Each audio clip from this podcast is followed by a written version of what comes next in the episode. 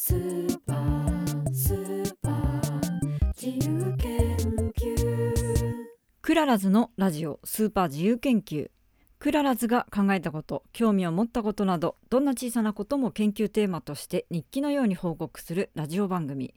役に立つかはさておきさまざまな世界の窓を開けて一緒に覗いてみましょう。夏真っ盛りですね、えーまさに自由研究がそこかしこで行われているそういう時期かと思います学校の宿題っていうのはこうなかなか私は夏の間に結局終わらせられなかったものが多かったんですけれども自由研究だけはあの何よりも力を入れてやってましたね。それで今もこのように浅い研究を続けております細々と。えーそういうわけで第10回夜行昼行バス物語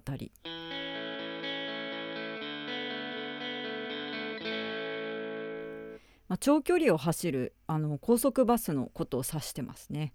夜に走るから夜行昼に走るから昼行っていうんですけど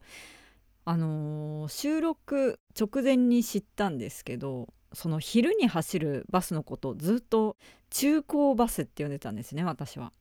で本当に読み方合ってるのか心配になって調べてみたら「昼行」ってどっかのバス会社のサイトに書いてあって音読みかける音読みじゃないんだって思って訓読みと音読みなんだなって思って、えー一つ分かってよかったです。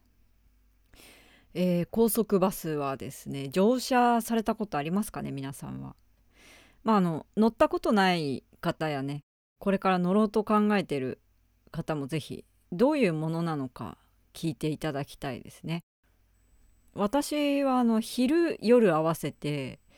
10回以上は乗ったことはあるんですけどここ数年はもう夜行の方には乗ってないですね基本的に。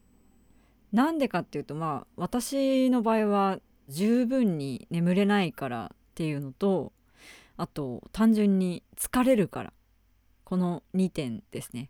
このリスクの方が勝っちゃうんですけど昼昼便は好きなんですよねバス。これはですねまあ昼も長時間の乗車時間ではあるんですけれどもまずその長い乗車時間の中で景色が見れるからっていうのとあとは結構ね気持ちよくてうとうと昼寝できるからっていうのがあるんですよね。昼便はねその眠らなきゃいけないっていうプレッシャーがないから耳にイヤホン突っ込んであのラジオを流しながらでもなんかこううとうと眠っちゃうんですよね。すごくああいう時間は心地いいですね。夜行バスを利用する、まあ、メリットデメリットっていうんですかね。あります。私なりにこう体験して思ったいいこと悪いことっていうのをまずそのいいことっていうのは3つありまして1つは料金が安いことですね。あのーまあ長距離新幹線で行くような長距離の場所を目的にしても数千円で行けるっていう価格の安さ。2つ目はですね朝から目的地にいられることですね。時間を有効に使うっていうかうんまあ時間を持て余すことの方が多いんですけれどもまあ朝から目的地にいて、うん、なるべくこう多くの時間をフラフラしたいっていう方は非常にいいんじゃないかなっていう思いますね。3つ目なんですけれども場所によって公共の交通機関では行きづらいところってあるじゃないですか。福井県だと東京あ私は東京に住んでるから東京発が多いんですけどえーとまず新幹線で米原まで行ってそっから特急の白鷺に乗ってっていうあのまあそれも楽しいんですけれどもバスを使えば乗り換えなしに一発で行けるっていう楽さ気楽さがありますね。いい点といったらそういう感じですかね。悪い点だともうこれはねシンプルに先ほども言いましたけど、えー睡眠や体力が削られることですね。本当にこれはあのー毎回と言っていいほどこの体験をしてますね。うんなんかね行ける時は行けるんですけど大丈夫かなっていう不安がね寝不足の状態で向こうで果たして元気に活動できるだろうかっていうね懸念が出てきてしまうので、まあ、そういうところが心配ですかね。あと荷物が増えることかななんか夜行バスに不可欠だと思ってるのが、まあ、寝ることが必要なので首に巻くクッションみたいなやつって分かりますかねあのなんかクッションみたいな枕みたいなやつで結構ねあれがないと座って睡眠することっていうのは厳しいですね。まあ、必要不可欠なんですけど、まあ、でもちょっとかさばるんですよね荷物になってしまう。なんかあの浮き輪みたいに膨らますタイプのクッションもあるんですけど肌触りがあんまり良くなくてそれを考えるとうんとなんか 3COINS で買ったふかふかの膨らまさないタイプのクッションですね。それを長年愛用してますね。それを一つ持っていくとバスの中だけじゃなくてあの宿泊先の高い枕で眠れない時もその代用としてちょうどいい高さなんで高すぎない枕として使うことがありますね、まあ、だから持っていく意味っていうのはありますね。今はねいろんなものがあると思うんで、あのー、膨らましタイプでも肌触りがいいものっていうのは探せばいくらでもある気はしますね。私が初めて夜行バスに乗ったのは21歳かな。学生の時に東京から京都まで行くバスですね。当時バスタ新宿なんてターミナルはなかったんであの新宿のいろんなところに停留場があって私は東京都庁前から出発したバスに乗りましたね。なんかね当時バス会社っていうのもどういうものがあるかよく分かんなかったんでまあウィーラーはなんか聞いたことはあったんですけどもうなんか本当に探してみると、まあ、特に東京から京都なんていうあのすごく利用者が多いであろうルートなんてたくさん選択肢があるんでもうねなんかよくわかんないで4列シート7,000円のやつをに乗りましたね。高って思ったんですけど今思っても高いですよ。もうね普通の観光バスみたいな4列シートのバスでしたね。なんかうん。でもねあの乗務員さん添乗員さんがなんか23人ぐらいいてねそこはなんか安心感がありましたね。まあでもねあのー、最初に乗った夜行バスはね結果から言うと一睡もできませんでしたね。結構私はあの環境が変わるとどこでも寝れるっていうタイプではないんで例えば人の家に泊まっても結構寝れないことがあるんでまあちょっと神経質なんですかねっていうのもあって、まあ、そういう夜行バスっていうかちょっと特殊な場所では完全に眠れませんでしたね。まあでも人によっては寝れる人もいます。隣に座ってた人普通に寝てたんであの私もそのうち回数を重ねていくうちに浅い睡眠ぐらいはできるようになりましたね。ただまあ眠れる時っていうのはさすがにね夜行の場合は3列シートのトイレ付きに限りますね。単純に隣の人との感覚があるので、まあ、ちょっと気楽でいられるっていう点があります。まあでも初めて乗った時結構いろんなことが新鮮でしたね。なんとなくね夜行バスだと乗車マナーがあるんですね。睡眠の妨げにならないようにお互いみんななるべく快適に過ごそうっていうムードみたいのがなんとなくあってどこに書いてあるわけでも決まりがあるわけでもないんですけれどもそうさせるようなムードがありますね。まさにその初めて乗った時に出発前に隣の人がまだ消灯してない時ですねあのおにぎり食べますねってあの一声かけてくれたのがびっくりしたんですけどこれって普通に電車とか新幹線じゃありえないじゃないですか。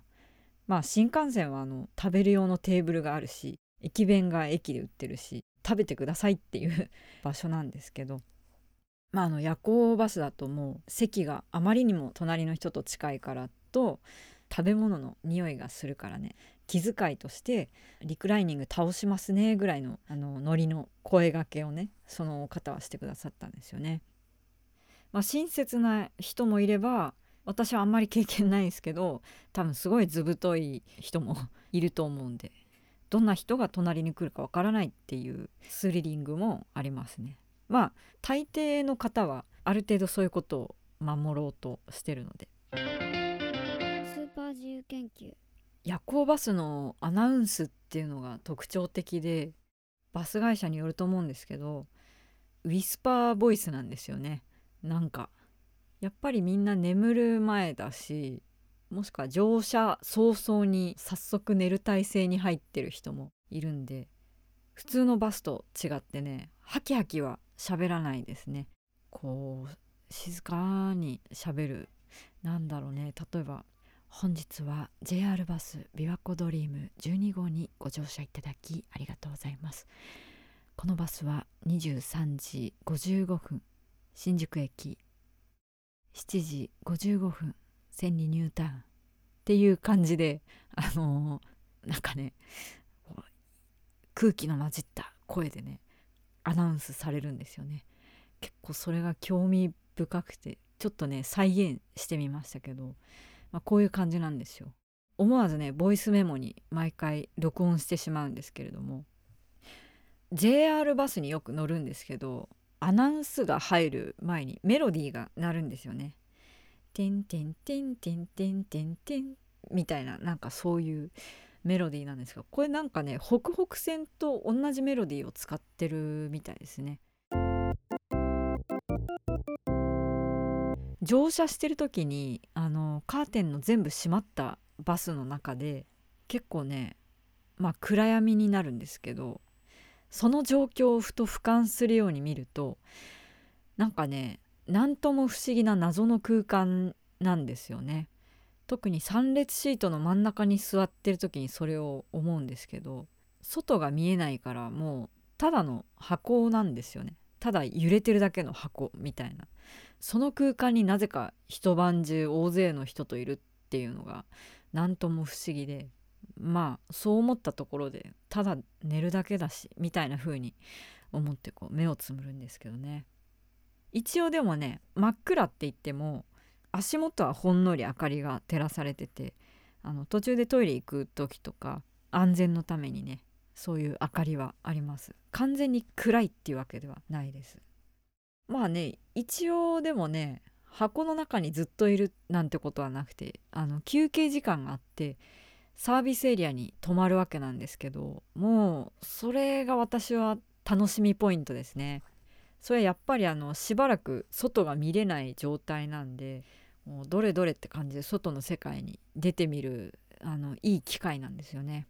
サービスエリアに降り立つとこうなんだろうな今ここなんだっていう場所をはっきり認識することができたりあとあ空気が違うなっていうのを感じることができますね。やっぱあの空気がそんなに良くない東京を発するとね空気がどんどん美味しくなっていくっていうのがわかるんですよね。星がだんだん見えてきたりとかするとあなんかあ自分は東京を離れて今遠くに来て旅をしてるんだなっていう考えに浸ることができるわけですよね。それをトイレから洗った手を拭いたり乾かしたりしながら買うわけでもないお土産を眺めながらあのそういうことを思うわけですね。まあそういう睡眠とこうねストイックに向き合わなきゃいけない中でそういうのとは別にそういう楽しみもちゃんとあるんですね。リスナーの皆様からお便りというか高速バスに関するアンケートを集めましてそのご回答いただきまして紹介いたしますまずねあの夜行バスはみんな眠れるのかと思いましてえー、と選択式でねアンケートを取りました。余裕で寝る。なんとか寝れる。眠れる時と眠れない時がある。全然寝れない。この4択ですね。結果を発表しますとね余裕で寝る。17%なんとか寝れる。50%眠れる時と眠れない時がある。33%全然寝れない。0%はいほとんどの方が夜行バスでは十分な睡眠は得られないっていう結果でしたね。あのちょっと数が集まりにくいアンケートの取り方をしてしまったのでもうちょっとあのカジュアルに答えられるような方法があったと思うんですけどあんまり十分に数が集まらなかったっていうのもあって全然寝れないっていう人も0%でしたけどあのそういう人も絶対にいるんだと思うんですけどね。こういう結果です。でもねあの全然寝れないっていう人は多分夜行バスに乗らないのかもしれないですね。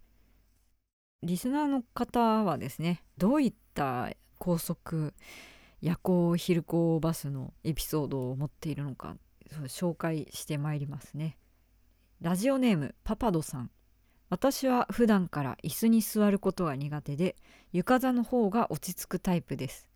基本的には足がお尻よりも低い位置にあることが気持ち悪いのです。なので夜行バスの足を下に下ろしたままの姿勢で寝ることは私にはとても難しくいつも靴を脱いで体育座りの姿勢でなんとか寝ています。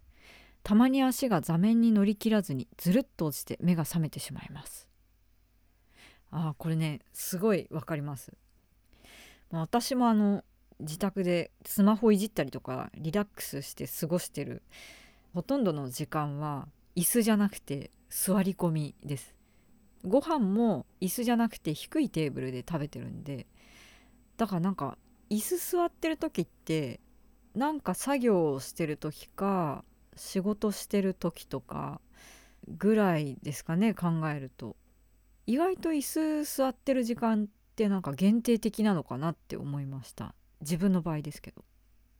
いつも靴を脱いで体育座りの姿勢でなんとか寝ていますとありましたけどね。確かに寝る時って靴履いてないですよね。そもそもだから靴脱ぎたいですもんね。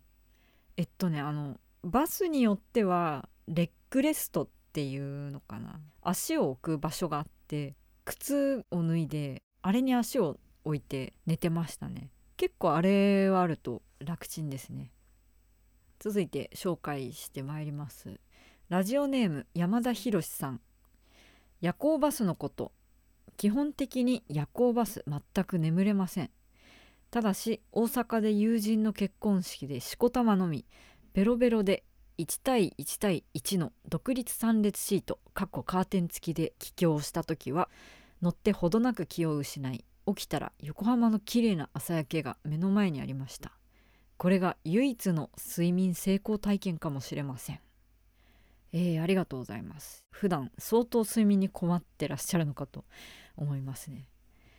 そうあの乗車前から飲酒する人っていうのもいますけどあのまあそのなんか手段なのかそういうシチュエシチュエーションだったのか分かりませんけど。私はねあの乗車前にはなるべく飲酒しないようにしててっていうのはあの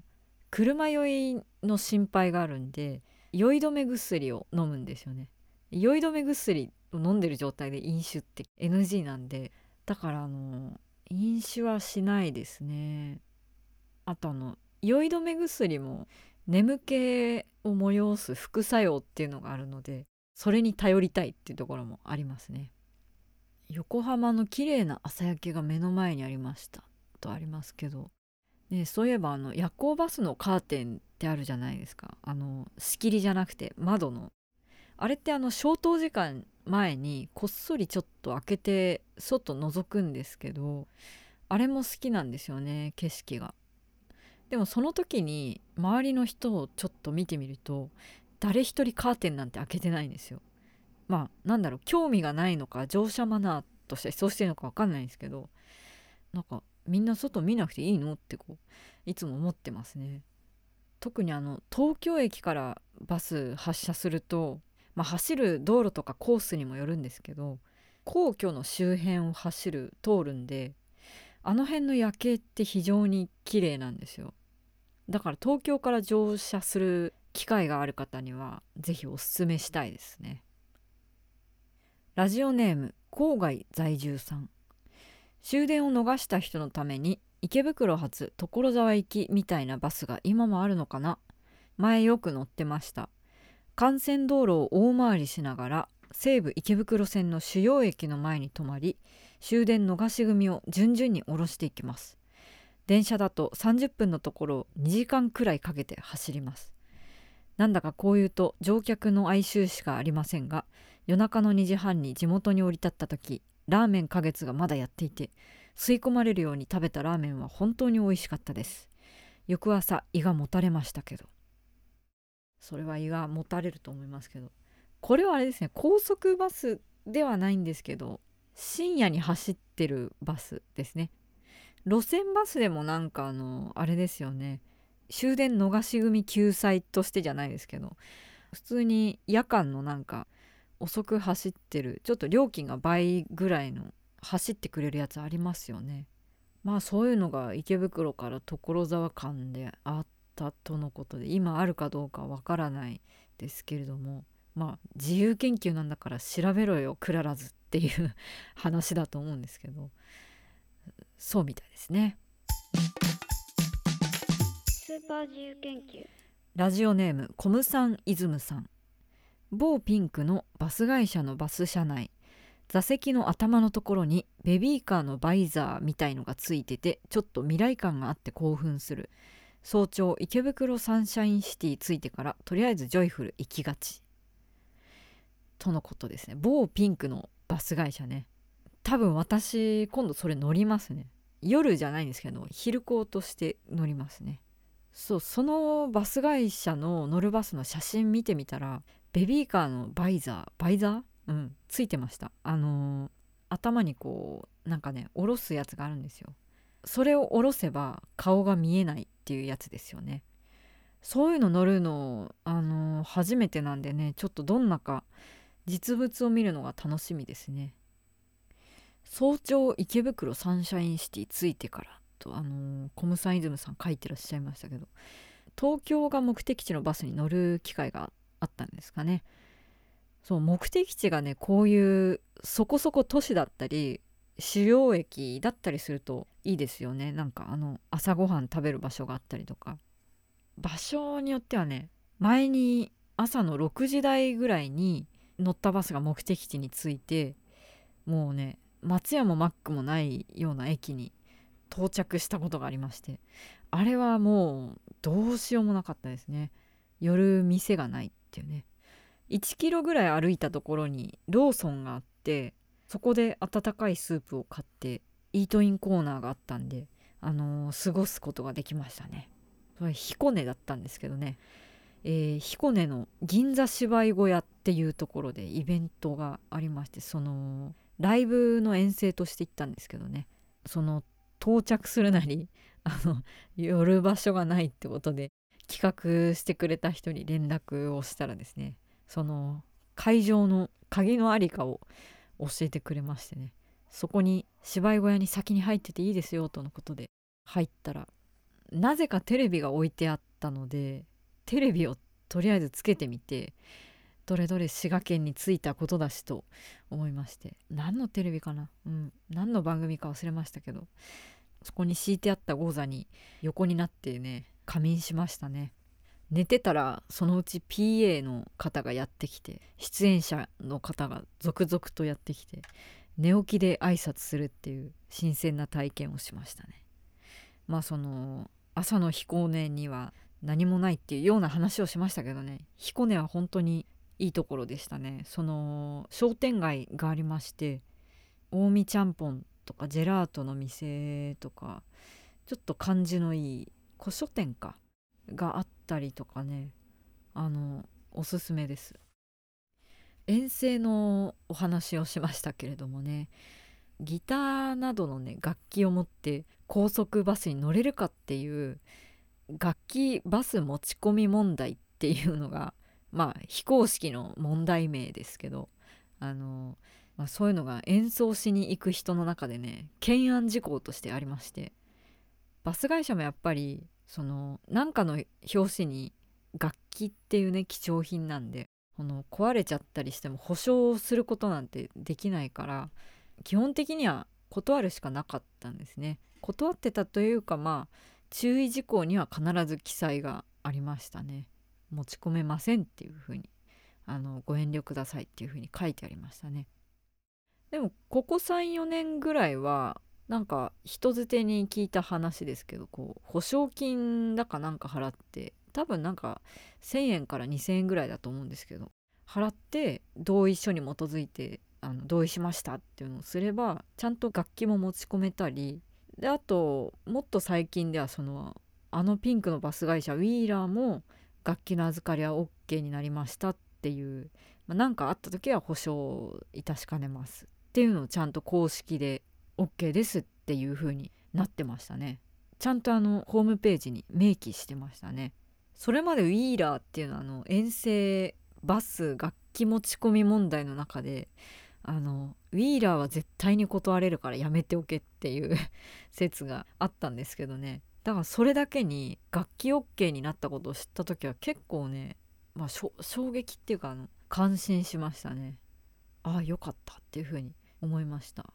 もちろんどこのバス会社も OK してるわけではないのでそこはね注意をされた方がいいですね。やっぱり大きい貴重品だから難しいですよね。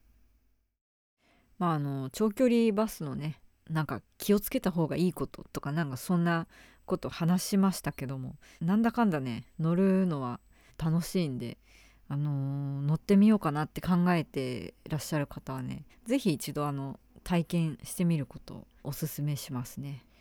まあ夏なんで遠くに行かれる方も多くいらっしゃると思うんで、えー、まあいろんな交通手段をね楽しんでいただけたらと思います。いかがでしょうか？クララズのラジオではお便りご質問など皆様からお待ちしていますクララズクララズ at gmail.comclas 2回繰り返して at gmail.com お気軽にどうぞお送りください。クララズが考えたこと興味を持ったことなどどんな小さなことも研究テーマとして日記のように報告するラジオ番組スーパー自由研究でした。さようなら。いい夏をお過ごしください。